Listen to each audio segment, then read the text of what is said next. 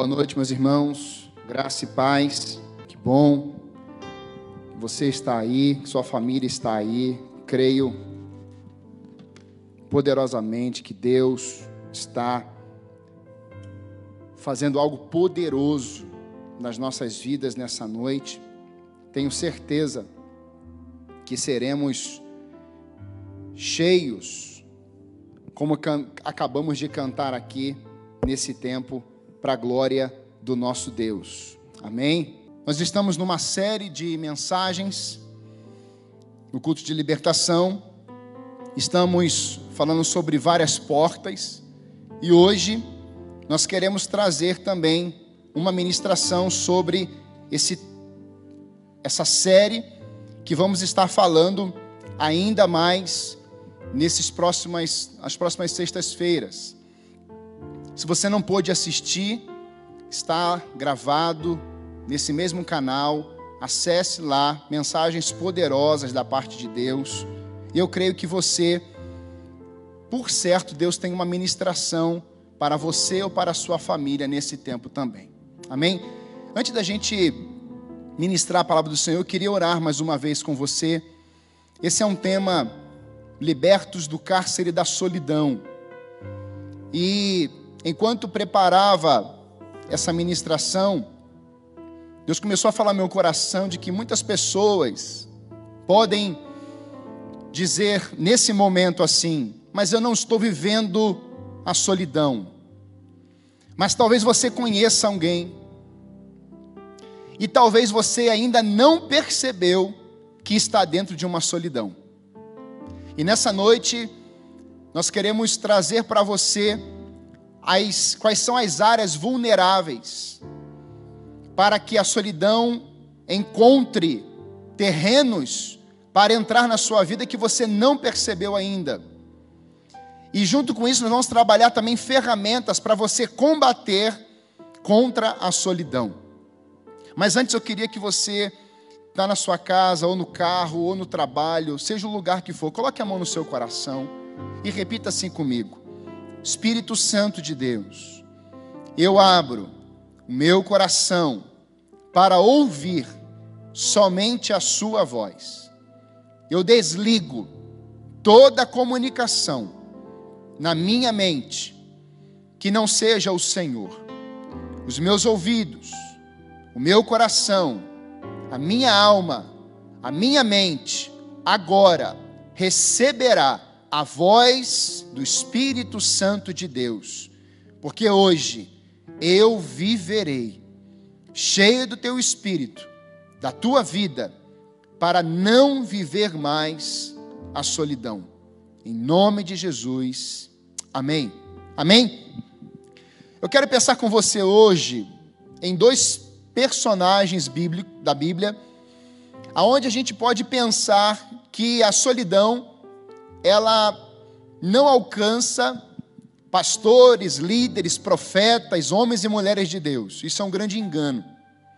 Há uns dois anos e meio, três anos atrás, eu recebia no meu zap algumas notícias de um grupo de pastores e durante um ano e meio, praticamente, nós recebemos mais de 19 mensagens dizendo que 19 pastores tinham se suicidado. Alguns desses mais velhos e muitos, pasmem, muitos pastores jovens. Comecei a receber membros ou atendendo membros da igreja e de outras situações com depressões, pessoas deprimidas, pessoas com doença na alma. Nossa igreja é uma igreja conhecida pelo cuidado. Inúmeros pastores, psicólogos, atenderam diversos casos envolvendo a depressão. Dentro disso, recebemos também notícias de membros, também de igrejas, e pessoas próximas aos membros da igreja, em prédios, em casas, também envolvidas com o suicídio. Atendi pessoas de dois anos para cá, que dentro do meu gabinete, uma adolescente de 13 para 14 anos, ao ler a Bíblia, ela ficou bem ela não conseguia ler nada, e ela lê a Bíblia, e instantaneamente, quando ela acabou de ler, ela senta na cadeira e ela fala assim: eu não vou conseguir, eu não vou conseguir. E ela sai igual um raio do gabinete e ninguém conseguiu alcançar essa menina. Essa menina estava presa, cativa, dentro de um quarto há muito tempo. A solidão, ela não brinca com os seres humanos. E eu preguei uma série de mensagens há uns dois anos e meio, três anos atrás na juventude, foram quatro ministrações sobre isso. E eu queria pensar com você nesse tempo, libertos do cárcere da solidão. Por isso, eu quero pensar com você duas pessoas da palavra de Deus. Um é o profeta Elias e o outro é o apóstolo Paulo. E nós vamos ver que na vida desses homens, homens poderosos nas mãos de Deus, realizaram obras tremendas. A solidão bateu a porta de um deles e entrou. O outro combateu, enfrentou. E hoje nós queremos pensar isso com você. Alguns cenários favoráveis para que a solidão se instale na vida das pessoas e que venhamos a saber quais são esses cenários favoráveis para que a solidão ela tem conseguido entrar. Mas também quais são as ferramentas que a Bíblia me apresenta, que as verbalizações também vêm me apresentar, a psicologia me apresenta também e hoje eu queria pensar com você em cima disso. Segunda carta de Paulo a Timóteo, capítulo 4, o verso 16, é o, é o verso que nós vamos ler. E eu queria pensar com você. Está aqui, deve estar na sua tela aí. Na primeira defesa, ninguém foi a meu favor, todos me abandonaram que isto não lhe seja posto na conta. O apóstolo Paulo está escrevendo essa, essa carta, e a gente começa a perceber que logo nesse início de verso você já vê algo como se fosse uma, uma verbalização mais forte. Ele está colocando algo para fora. Paulo está escrevendo uma carta preso. O apóstolo Paulo está escrevendo suas últimas palavras. Ele está escrevendo em um lugar escuro, um buraco, como se fosse um poço. Eu estava vendo algumas imagens dessa possível prisão que ele está, estava. E é um lugar onde poder muito úmido, muito frio, muito difícil para o apóstolo. Ele havia já sido condenado e seria decapitado. Ele já sabia o dia da sua morte, inclusive. A condenação já tinha sido declarada sobre a vida do apóstolo Paulo. Sua saúde não está, ele não está muito bem de saúde porque Lucas também está com ele. O texto diz que Lucas está próximo a ele. E a gente começa a perceber que dentro desse tempo que o apóstolo Paulo está vivendo, há uma intenção da solidão que vem a bater na sua porta para abraçar o apóstolo Paulo. É interessante porque somente com a fé e aquilo que Paulo tinha como fundamento de uma missão para o cumprimento de um propósito, vai combater contra essa grande tentativa da solidão na sua vida. Ele vai expressar nessa carta: combati o bom combate, acabei a carreira e guardei a fé. Cheio de fé e recebedor da revelação de Deus, ele vai dizer: Estou sendo entregue para a libação. Ter a notícia que vai morrer não é simples, mas não é somente essa notícia que ele está ouvindo, mas ele vai dizer também, anteriormente, que ele traria, traz no seu corpo as marcas do Evangelho, a marca do sofrimento. Em 2 Coríntios capítulo 11, 16 a 33, você vai ver uma lista da chamada sofrimento do apóstolo Paulo. E ali você vê açoites, você vê os naufrágios, você vê o sofrimento que ele vai passando diante de todo o seu tempo de ministério. Ele está indo para Roma, aquele navio, ele estraga, ele é destruído, mas ele alcança, ele chega, um anjo vem naquela noite e diz: Paulo, você vai chegar a Roma. Paulo, você não está sozinho, você não precisa ter medo. Você vai alcançar esse destino e a mensagem do reino de Deus vai chegar até Roma, é, você precisa chegar até lá. E a gente começa a perceber que dentro do apóstolo Paulo poderia gerar ou ter gerado alguns, algumas cobranças. Eu não sei você, mas às vezes eu leio a vida dele e penso, como que pode um homem ter sofrido tanto? Você já parou para pensar nisso? Como é que pode a trajetória de um homem que em Atos capítulo 9 ele vê, Deus vem sobre ele no caminho de Damasco, e a partir dali você percebe a perseguição, você percebe algo que vai acontecendo contra ele, vira um alvo. Literalmente ele virou um alvo. E aí a gente começa a perceber que ao invés dele escrever uma última carta para uma igreja exortando, ou exortando Timóteo, ou falando algumas coisas mais fortes, o apóstolo Paulo não escreve a última carta com a sua função de apóstolo. Ele escreve a última carta como Paulo, a pessoa Paulo. E olha que interessante. Algumas escritas dele me chamam a atenção. No verso 9, ele vai dizer assim: Procura vir logo ao meu encontro, porque meu tempo acabou. É como se estivesse dizendo assim: Você é meu filho na fé, Timóteo, corra. Ele vai falar: Traga João Marcos contigo, traga a minha capa, traga meus pergaminhos, os meus livros. E eu comecei a perceber que o apóstolo Paulo ele está colocando algo para fora, como ser humano, como uma pessoa, como homem, tranquilo. Não como aquele apóstolo, não com a função do apóstolo, não como a função de abrir e implantar igrejas, mas simplesmente como uma pessoa. Ele termina sem a sua família, sem amigos. Ele vai dizer: na minha primeira defesa, ninguém me assistiu. Quantos assistiram o apóstolo Paulo pregando dentro das sinagogas, enfrentando debates? Quantos assistiram aquele momento do naufrágio ou os outros as outras situações de perigo, quando ele desce daquele navio ou ele chega até Malta, ele vai fazer ali uma fogueira, um ambiente muito é, muito frio, ele vai preparar ali uma fogueira e quando ele pega alguns gravetos para fazer o, acender o fogo, sai uma cobra, uma víbora e a gruda na mão dele. E aqueles homens dizem assim: realmente é um assassino. Quantas pessoas assistiram os moveres do Espírito na vida do apóstolo Paulo com curas, milagres, crescimento de igreja? Quantas pessoas viram isso? E talvez alguns puderam expressar assim: como eu queria ser ele. Como eu queria ser esse homem, como eu queria ver os moveres, como eu queria ver essas manifestações, como eu queria ter esse espírito, como eu queria ter essas palavras que estão na boca dele, como eu queria isso.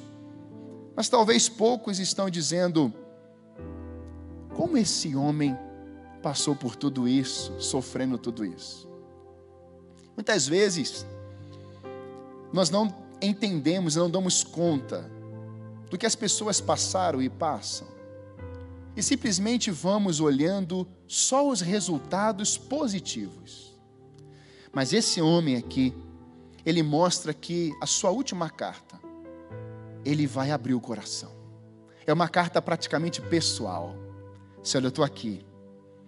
A morte quer vir me levar. A solidão quer bater a minha porta e me abraçar mas eu tenho uma resposta para dar. E eu quero te dizer nessa noite que você vai dar uma resposta contra a solidão hoje, em nome de Jesus. Você vai ser instrumento de Deus para dar respostas àquelas pessoas que estão necessitadas, estão tomadas de um medo, de um pavor, de um isolamento já há meses, estão sentindo sozinhas e não sabem como agir. Deus vai usar a sua vida em nome de Jesus. A solidão faz mal para a alma. E assim, eu queria pensar com você também o profeta Elias. Essas duas bases eu queria deixar com você. A solidão bate a porta de um grande homem, um grande apóstolo, que vai escrever 13 cartas no Novo Testamento. Mas a solidão também vai bater a porta de um grande profeta, e eu prego muito, já preguei muito sobre Elias. É interessante que ninguém sabe como Elias surge, mas ele aparece. E também a gente sabe que ele foi arrebatado. Então, do início ao fim do ministério do, do profeta Elias, passa a ser uns, alguns mistérios, ou um mistério, algo tremendo. E a gente começa a entender algumas coisas quando a solidão ela vem para amarrar a sua alma, para amarrar seu coração, para te entrelaçar. profeta Elias, no capítulo 18 do primeiro livro de Reis, você vai ver aquela cena do pico do monte do Carmelo. E lá nós estamos vendo 850 profetas, tanto de Baal quanto Azerá. E ali é um conflito. Ali posso pensar que o mundo parou para ver aquele conflito. O mundo parou, os noticiários foram correndo, Elias contra 850. Um profeta contra 850. Ainda tem Acabe e Jezabel. E eu penso que o mundo ficou paralisado em ver uma ação que é que vai acontecer ali. E realmente, praticamente acontece isso. Nós vemos que Elias, ele diz ao povo: olha, não vai chover durante três anos e meio, e fica sem chover mesmo. E no momento que ele está naquele lugar, ele começa a ser usado por Deus ali, e ali ele vai trazer a restauração do altar, mostrando que a chuva iria voltar sim, mas Deus queria restaurar a nação de Israel, uma nação que estava em idolatria, feitiçaria, uma nação que tinha saído da presença de Deus pelas suas próprias escolhas. E ali naquele grande mover, Elias restaura o altar, vai enchendo de água, ele faz uma oração. Aliás, ele começa a debochar daqueles profetas, daqueles homens de Azerá e de Baal, e nada acontece até a hora mais quente do dia. Mas o profeta Elias, quando ele faz uma oração, e essa oração que Tiago vai falar, eu vou falar dele no final. Essa oração que Elias faz, clamando a Deus, para que viesse o fogo sobre aquele altar. Elias ora e Deus manda fogo naquele exato momento. Mas não para por aí. Logo depois, o, qual era o problema que estava acontecendo? Não tinha água. A cidade, aquele lugar todo devastado pela seca, sem comida, sem animais no campo, sem agricultura, sem agropecuária, uma destruição total. Elias começa a orar, e o texto vai dizer lá que a sua cabeça está entre os joelhos, clamando, clamando, e ele manda o seu servo, vai lá ver, o servo vai ver, ele volta e vai assim: olha, não tem nada. Na sétima vez o seu servo volta e vai assim: olha, eu vejo uma nuvem do tamanho da mão de um homem. Quando Elias, que está na presença do Senhor, está em intimidade com o Senhor, o, o, seu servo diz: Olha, eu vejo só uma nuvem do tamanho da mão de um homem. Elias disse: Pode correr, porque eu já ouço o barulho da chuva pesada. E é nesse contexto que a chuva vem, e você sabe o que acontece ali. É interessante, porque Elias viu tudo isso. Inclusive, todos os profetas de Baal e Azerá morrem ali em cima. Queridos, quando Jezabel sabe, por Acabe, que tudo aquilo tinha acontecido, eu penso Acabe contando os mínimos detalhes, detalhes. Quando a Jezabel ouve tudo aquilo, ela vai expressar assim: Elias, nem que eu faça a última coisa nesse mundo, mas eu vou te matar. Elias vive algo tremendo no monte, no pico daquele Monte Carmelo. Mas quando ele desce, ele ouve uma voz, Jezabel, dizendo assim: Eu vou te matar, Elias. E nesse exato momento, meus irmãos, que Elias ouve essa notícia, é como se Elias tivesse esquecido tudo que ele vivera lá em cima do pico do monte Carmelo. Ele dá voz àquela mulher. E algo começa a acontecer e desdobrar na sua vida. Ele ouve aquela mensagem e Elias vai para o deserto. Do deserto ele vai para a caverna. Na caverna ele se isola. E ali ele passa alguns dias tomado pelo medo e a solidão o abraça. A solidão o abraça tão fortemente que ele faz uma oração a Deus em 1 Reis 19:4. Senhor, tire a minha vida, eu peço a morte. O profeta que está vendo mover naquele Monte Carmelo, agora, momentos depois, não passaram dias, foram momentos, algumas horas. Ele está ouvindo uma voz dizendo assim: Eu vou te matar, você vai morrer, nem que seja a última coisa que eu faço, mas eu vou destruir você, Elias. Ele agarra essa voz e ele vai para o deserto, do deserto ele vai para a caverna, da caverna ele some, agora ele vai dizer: Senhor, tire a minha vida. Eu quero te mostrar que há momentos que a solidão vai estalando bem devagar, até ela conseguir te envolver plenamente. Deus ele não ouve oração dos seus filhos pedindo a morte. Óbvio, nós sabemos disso. E ali Deus vai faz, falar com ele no verso 15. Deus disse: Volte pelo mesmo caminho por onde veio e vá para o deserto de Damasco. Chegando lá, unja Azael, rei da Síria, unja também Jeú, filho de Nizi, como rei de Israel, e unja Eliseu. Meus irmãos, quando o profeta Elias deu ouvidos a essa voz de Jezabel, para você ver como que o espírito de Jezabel, a voz de Jezabel, exerceu algo tão forte na vida de um profeta. Elias, ele ouve aquela voz e o seu ministério estava praticamente acabando. Agora Deus fala assim: você vai ungir o seu substituto, você vai ungir o seu discípulo, que é Eliseu. E a partir daquele momento, logo em seguida, as carruagens de fogo vêm e vão levar Elias. E ali Eliseu vai dar sequência. Aquela capa vem a unção dobrada sobre Eliseu.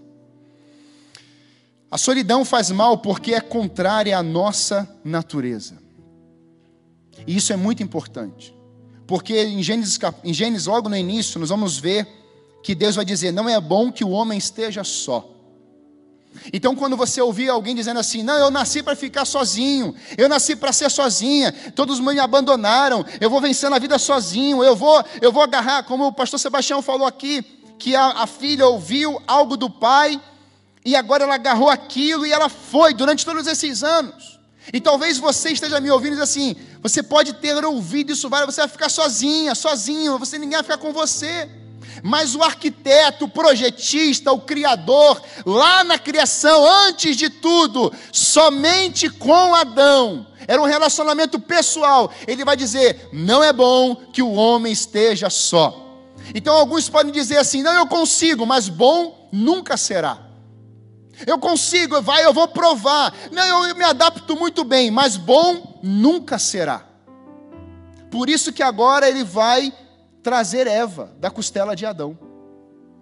E quando a gente começa a entender isso, nós percebemos que muitos confundem solidão com estar só.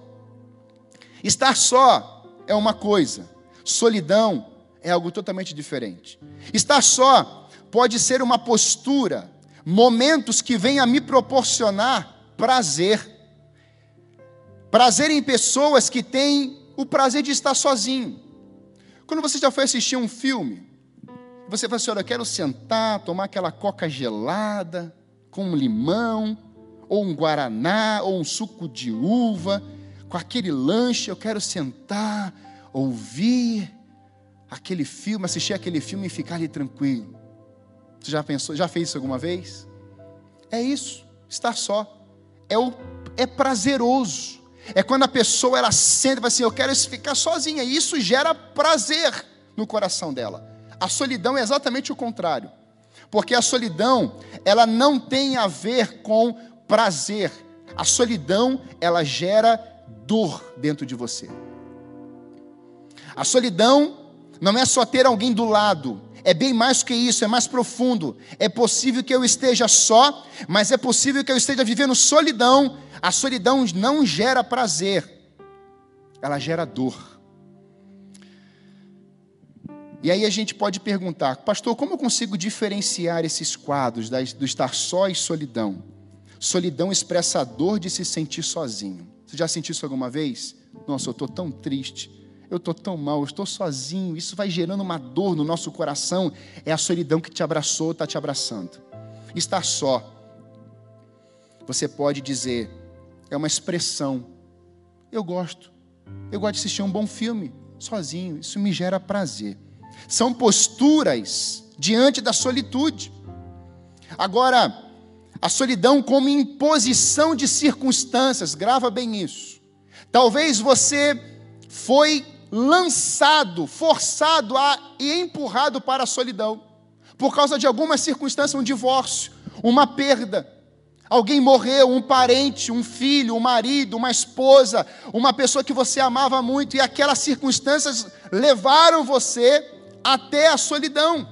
Isso você foi aceitando, você foi entendendo, você foi abrindo, abrindo, e a solidão foi se instalando bem devagar. E quando nós percebemos isso, essas circunstâncias, elas vão chegando e a sua absorção, você vai absorvendo. E somente diante dessa imposição é que você entrou. E isso gera exatamente, talvez, a maior doença do século hoje: a depressão na alma. Doença na alma hoje, depressão. Quantas vezes você já ouviu essa depressão? E isso pode estar trazendo por causa de uma perda, de um sofrimento, de um abandono, de um abuso lá quando criança.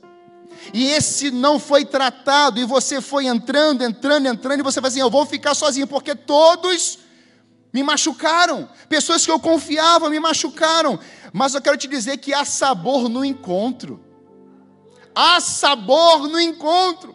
Por isso que Deus vinha todos os finais da tarde dizendo até Adão, Adão, traz o seu relatório, fala como é que foi. Adão, como é que foi o seu dia? Há sabor, a vida, há algo que acontece quando há encontro. Por isso que eu tenho dito na nossa geração, esse período de pandemia, de Covid, seja lá o que for, ou outros que vão chegar, isso não vai parar a igreja. A igreja é para se reunir como corpo de Cristo. Nós temos os cinco ministérios na palavra de Deus para trazer edificação ao corpo de Cristo. A igreja não vai se acostumar em online somente. Ela vai ter online, ela vai ter presencial, ela vai ter evangelismo, ela vai ter culto nos lares, ela vai ter célula, ela vai continuar frutificando nesse tempo em nome de Jesus. Aleluia! É o momento, vai acabar isso em nome de Jesus, porque há sabor no encontro. Por isso eu queria te trazer alguns cenários favoráveis para que a solidão, quando a solidão ela quer se instalar. Quais são os cenários favoráveis? Primeiro, desgastes relacionais. Quando os encontros geram desgastes, machucam ou geram machucados, feridas e traumas. Justamente por causa dessas decepções, desses machucados, nós vamos bloqueando os relacionamentos nós não aceitamos mais nos relacionar com pessoas, nós queremos ficar isolados, porque as pessoas me machucaram. Um pastor te machucou um dia, um líder falou uma palavra pesada, o seu pai declarou uma palavra triste, te rejeitou, e você agarrou aquela palavra e não permitia, ou não permite mais, novos relacionamentos. Por quê? Porque houve um desgaste nas relações. Eclesiastes, capítulo 4 vai dizer, olha que esse texto vai dizer, Eclesiastes capítulo 4, de 7 a 12. Então considerai outra vaidade debaixo do sol. Um homem sem ninguém, que não tem filhos nem irmãos, mas que não cessa de trabalhar e cujos olhos não se fartam de riquezas, e ele não pergunta: para quem estou trabalhando, se não aproveito as coisas boas da vida? Também isto é vaidade, é enfadonho o trabalho. Melhor é serem dois do que um, porque maior é o pagamento pelo seu trabalho. Porque se caírem, um levanta o companheiro, mas ai do que estiver só, pois caindo não haverá quem o levante. Também, se dois dormirem juntos, eles se aquecerão. Aleluia, minha esposa, aleluia. Mas se for um sozinho, como se aquecerá? Se alguém quiser dominar um deles, os dois poderão resistir. O cordão de três dobras não se rompe facilmente. Repare como a palavra está mostrando a importância do encontro, a importância de termos mais alguma pessoa, mais alguém junto conosco. E ele fala do trabalho intenso, essa busca pelo poder, o objetivo sem medir consequências. Eu vou provar, eu vou trabalhar, eu vou fazer, eu vou, eu vou, eu vou, e aí você vai ficar sozinho na solidão.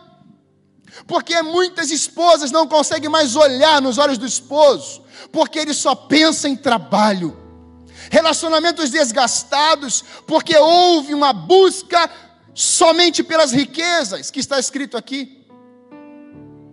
Os filhos não conseguem mais olhar para os pais, Há um relacionamento desgastado.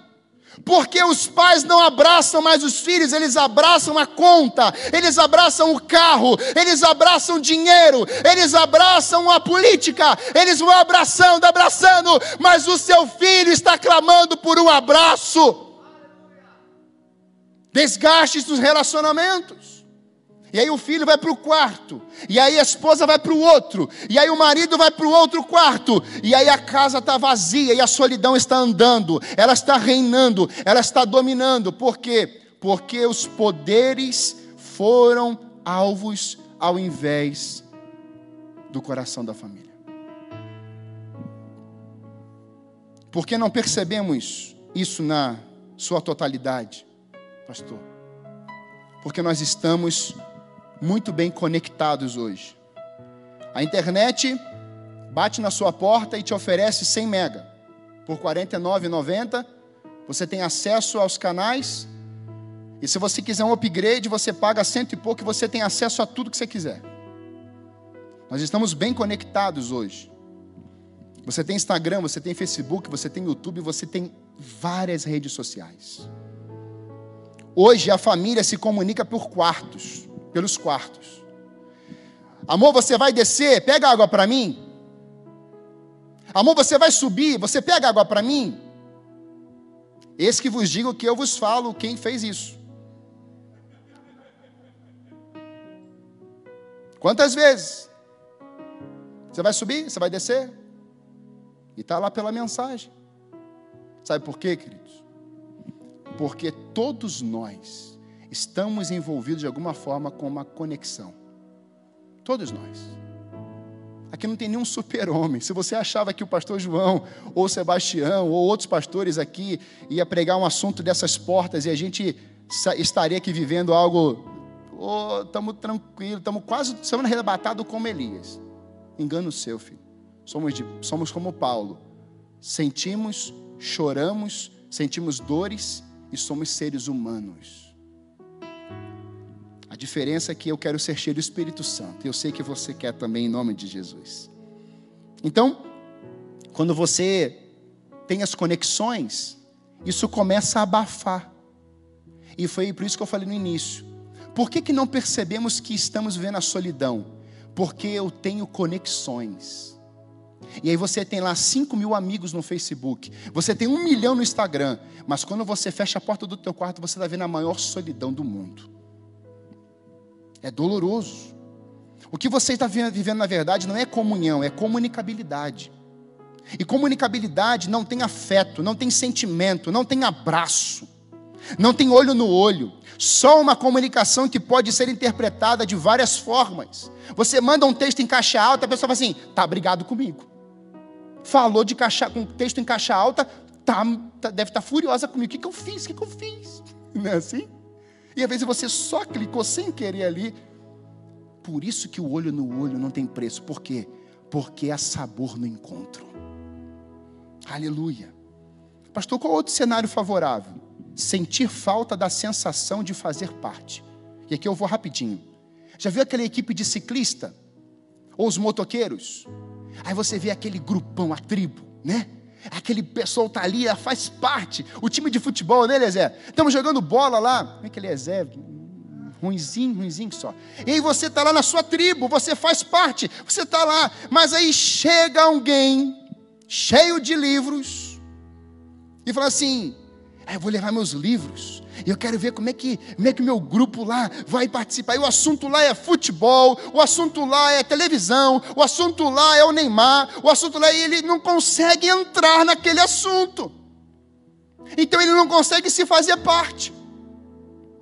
Eu vou trazer um exemplo mais para a nossa vida como igreja. É como se tivesse um grupo só falando dos moveres, do fogo, do mover do espírito, e porque Deus está fazendo, Deus está fazendo, está fazendo, está fazendo, e o assunto é só esse. Aí chega um novo convertido, ou alguém que não é convertido, e o assunto só fica igreja, moveres, igreja, moveres, igreja, moveres, e aquela pessoa está assim. Eu não, não posso entrar aí, não, não sei o que, que é isso, nunca vou viver isso, não, vocês são muito. Não, chegou uma pessoa nova, diz, oh meu amado, entra aqui, chega mais. Vamos conversar. Qual o seu assunto? Que, que tem, que, como é que você viveu hoje? Deus está falando para a gente. Uma pessoa agudamente solitária sente falta de duas experiências. Ela sente falta de ter a, de, da sensação de fazer parte, de ser incluída. A minha gente, a minha tribo, achei o meu povo, achei o meu grupo de futebol, achei o meu grupo de ciclistas. Ele sente falta da emoção de ser entendido. Chega com o assunto, vai chegando e não, vai empurrando. Esse aqui não. Ah, que o assunto é esse. Abrir mão do crescimento e regredir para ter algo, alguém do lado. É uma outra falta de sensação de fazer parte. Eu vou abrir mão do meu crescimento porque eu quero fazer parte desse grupo. Então você não estuda, não cresce e você vai ficando naquele grupo. Isso quase aconteceu comigo na minha adolescência, princípio de juventude. Queria brigar na escola, ser o cara que ia resolver as coisas no braço, era um bom brigão. E aí teve um dia que eu tomei uma surra que eu nunca mais esqueci. Até. E Deus me trouxe, falei assim, filho, você não precisa querer anular projetos para ser aceito. Solidão vai bater na porta sim. O que importa é a estética e não a ética. Então agora eu estou, a pessoa, a mulher vai se maquiando, vai se produzindo, ela vai, ela, não porque as pessoas vão vai tirar foto. Quando aquela noite acaba e ela vai tomar um banho e ela se olha no espelho e fala assim: Meu Deus, quem é você?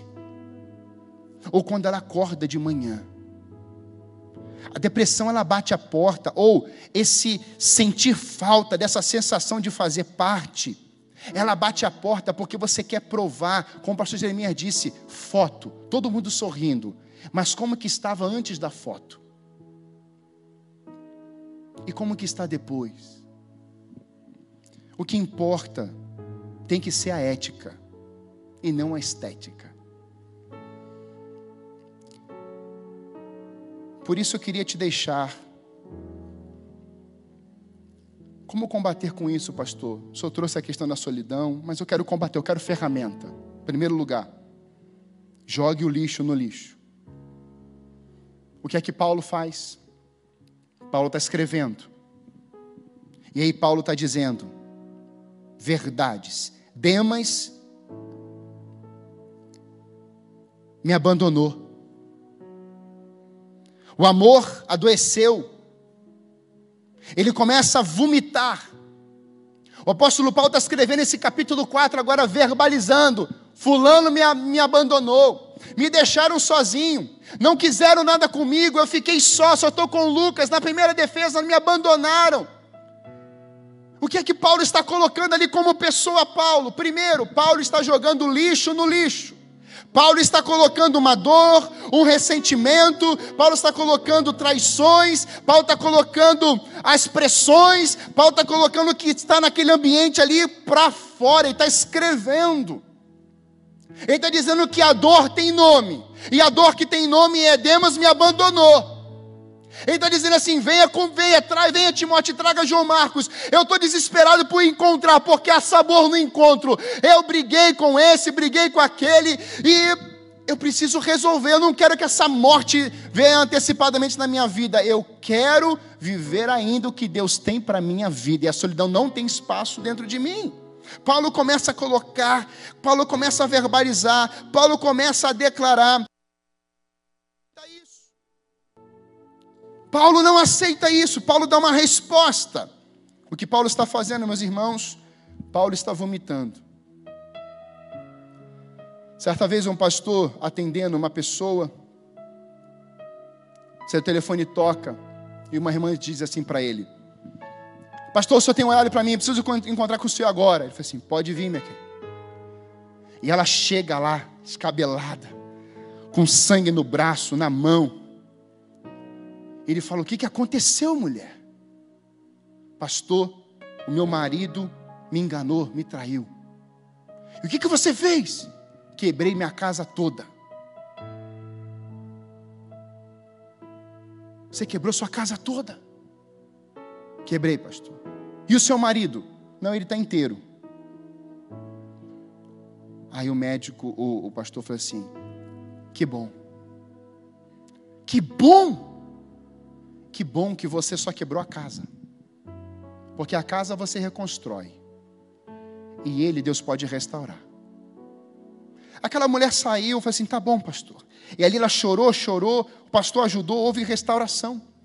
Só que nesse período ele falou assim: você vai procurar um médico, vai se tratar, vai vai é, é, fazer curativo, vai no médico. E ela foi naquele mesmo dia no médico. Ela foi, quando ela chegou no médico, o lá no pronto-socorro, o médico olhou para ela assim: o que aconteceu? O que aconteceu?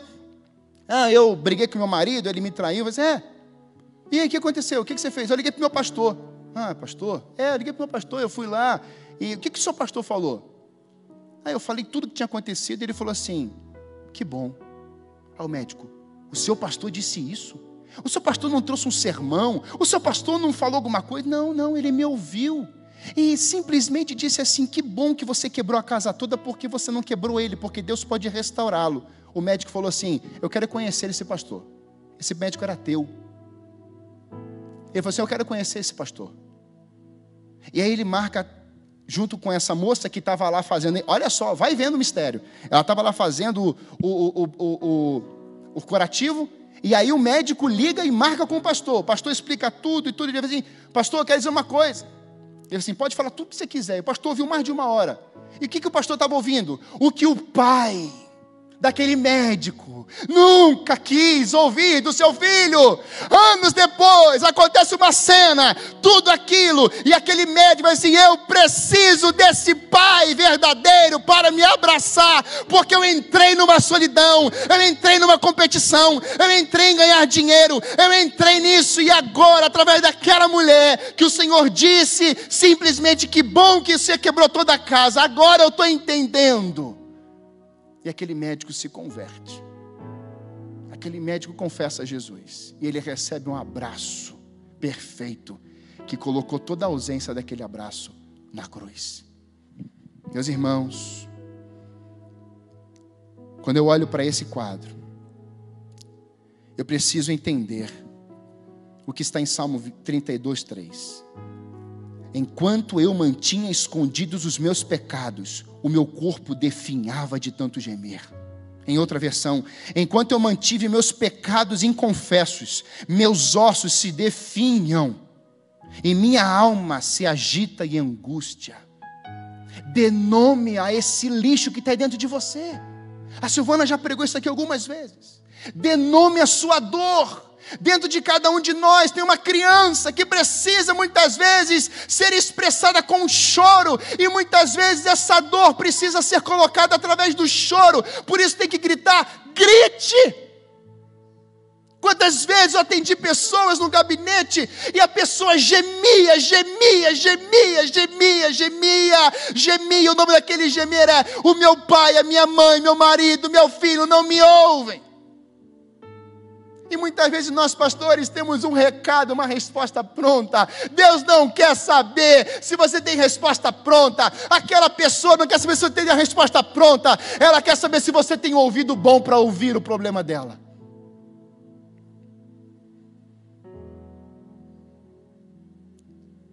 Jogar o lixo no lixo faz parte. É uma forma de combater contra a solidão. Mas, em segundo, o complexo da murmuração precisa ficar bem longe do seu coração, porque do coração procedem as saídas da vida. E aqui eu queria abrir um parêntese quando Moisés está ouvindo o povo murmurar, em Números capítulo 14. Moisés está acompanhando esse povo desde o Egito, da saída do Egito, e ele não aguentava mais de tanta murmuração. E Moisés vai fazer uma oração a Deus: Senhor, eu não aguento mais. Tire a minha vida. De tanta murmuração que foi vindo, Moisés disse: Senhor, o Senhor não está com os olhos sobre mim. Eu estou sofrendo, o Senhor não está percebendo isso, Senhor. Senhor, me leve. O próprio profeta Moisés vai verbalizar o que o profeta Elias falou. As murmurações vão vindo. E como que eu combato contra isso, pastor? Fala com quem resolve. O que, que Moisés fez? Moisés não procurou os líderes, primeiramente, nem depois. Moisés não procurou Arão, não procurou Miriam, não procurou os líderes. Moisés procurou a face do Senhor. Em terceiro e último lugar, como é que eu combato? Qual é a ferramenta, pastor? Além de jogar o lixo no lixo, além de dar uma resposta contra a murmuração, para não, que não venha gerar isso no meu coração. Procure ajuda. Isso requer sair da zona de conforto. O apóstolo Paulo, ele pediu para algumas pessoas, que algumas pessoas viessem até ele. Ele pediu ajuda. Traga João Marcos com você, Timóteo. Traga minha capa. Traga os meus livros. Traga os pergaminhos. Procure uma pessoa, um profissional, um pastor, um amigo. E abra o seu coração. Eu preciso de ajuda. Você precisa tomar uma decisão. Decidir falar. Decidir colocar para fora. Ah, pastor, mas eu vou me expor. Mas é melhor você se expor do que a solidão te abraçar definitivamente. A depressão será instalada. E coisas terríveis podem acontecer contra você. Um homem sozinho pode ser vencido, mas dois conseguem defender-se. Um cordão de três dobras não se rompe com facilidade. A oração feita com fé curará o doente, o Senhor o levantará. E se houver cometido pecados, ele será perdoado.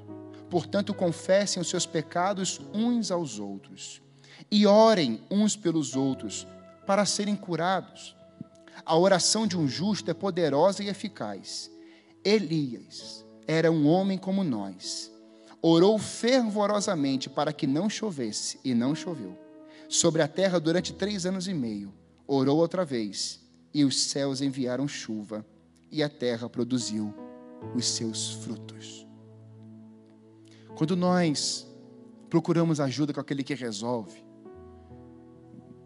há um, um desejo de Deus que você saia da zona de conforto. Por que, pastor, tem que sair da minha zona de conforto? As pessoas que venham até mim, hoje Deus não quer que você simplesmente ouça os outros contando que passaram por isso. Deus quer que você vença isso. Ele vai dizer em Mateus: Eu estarei convosco todos os dias. Você nunca vai ficar sozinho. Podem vir. O que, que eu faço, pastor? Depois disso tudo, lixo colocado para fora, a dor, não dar ouvido à murmuração, eu vou combater e procurar ajuda. Por que sair da zona de conforto? Porque foi assim que aconteceu com Pedro. Pedro estava lá no barco. Ele olha: És tu que está aí? E Jesus diz: Sim, venha. E aí Pedro vai andando sobre as águas. Sabe o que eu aprendo? Pedro saiu da zona de conforto e experimentou o sobrenatural. Ele foi e andou sobre as águas. Eu quero profetizar sobre a tua vida nessa noite. Você vai andar por cima desse ressentimento.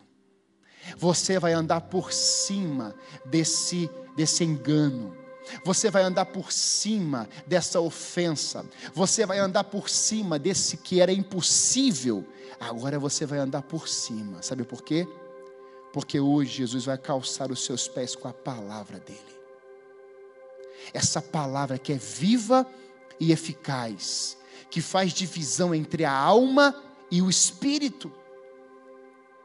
A sua alma não pode governar você, porque se a sua alma governar você, pode acontecer tudo isso que eu te falei hoje, e você entrar num buraco, e se sentir sozinha lá, ou sozinho, e aquilo abraçar você, e você morrer ali.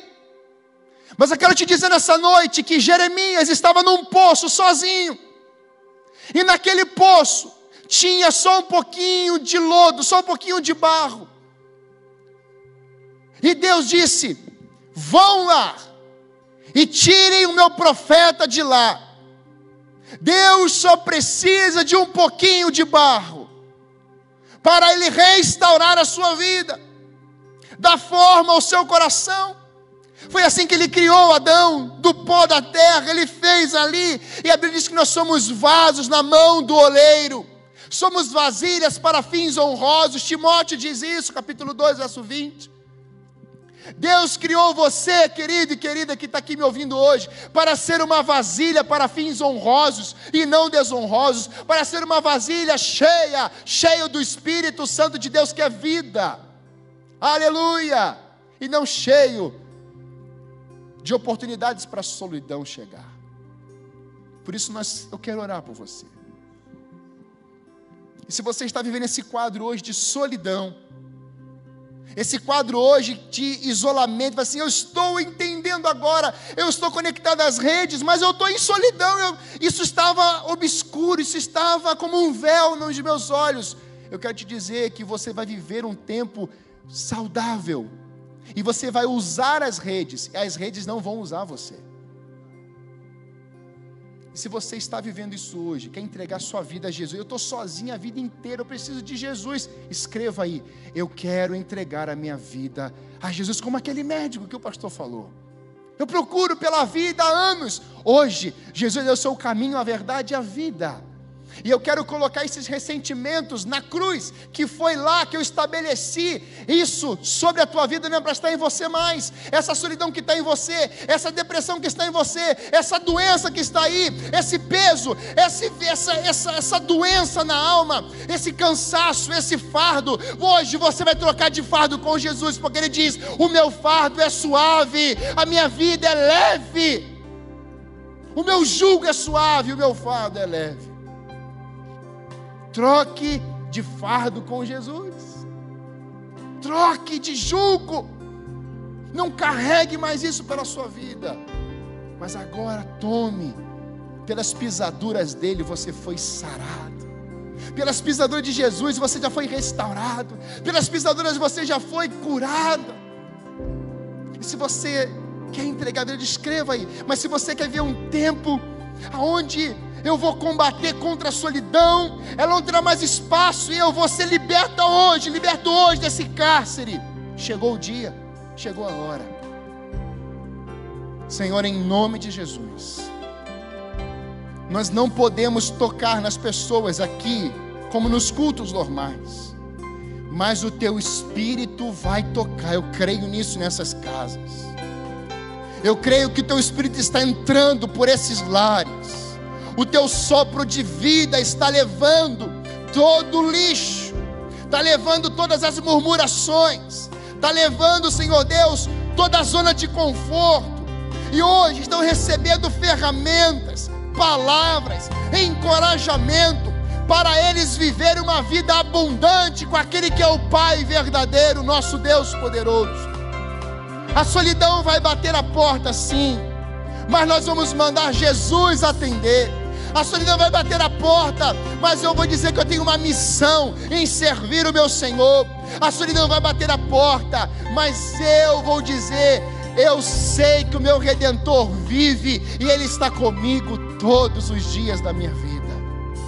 Senhor, abençoe cada família, cônjuges, filhos que precisam de um abraço e abraçaram a solidão nesses dias, nesses anos. Hoje, declaramos em nome de Jesus todo espírito de solidão, toda amargura na alma, toda carência, toda dor, todos os traumas sejam arrancados, essas raízes de amargura sejam arrancadas desses corações, em nome de Jesus. Abençoamos essas vidas, enxugue desses olhos toda lágrima Enxugue, Senhor, em nome de Jesus. Nós abençoamos cada vida. Que eles sejam tomados pela tua glória em nome de Jesus. Amém. Deus abençoe a sua vida. Nós vamos encerrar esse culto cantando. Mas domingo pela amanhã à noite, 19 horas, temos o culto da juventude. Domingo de manhã, 10 horas, culto transmitido ao vivo.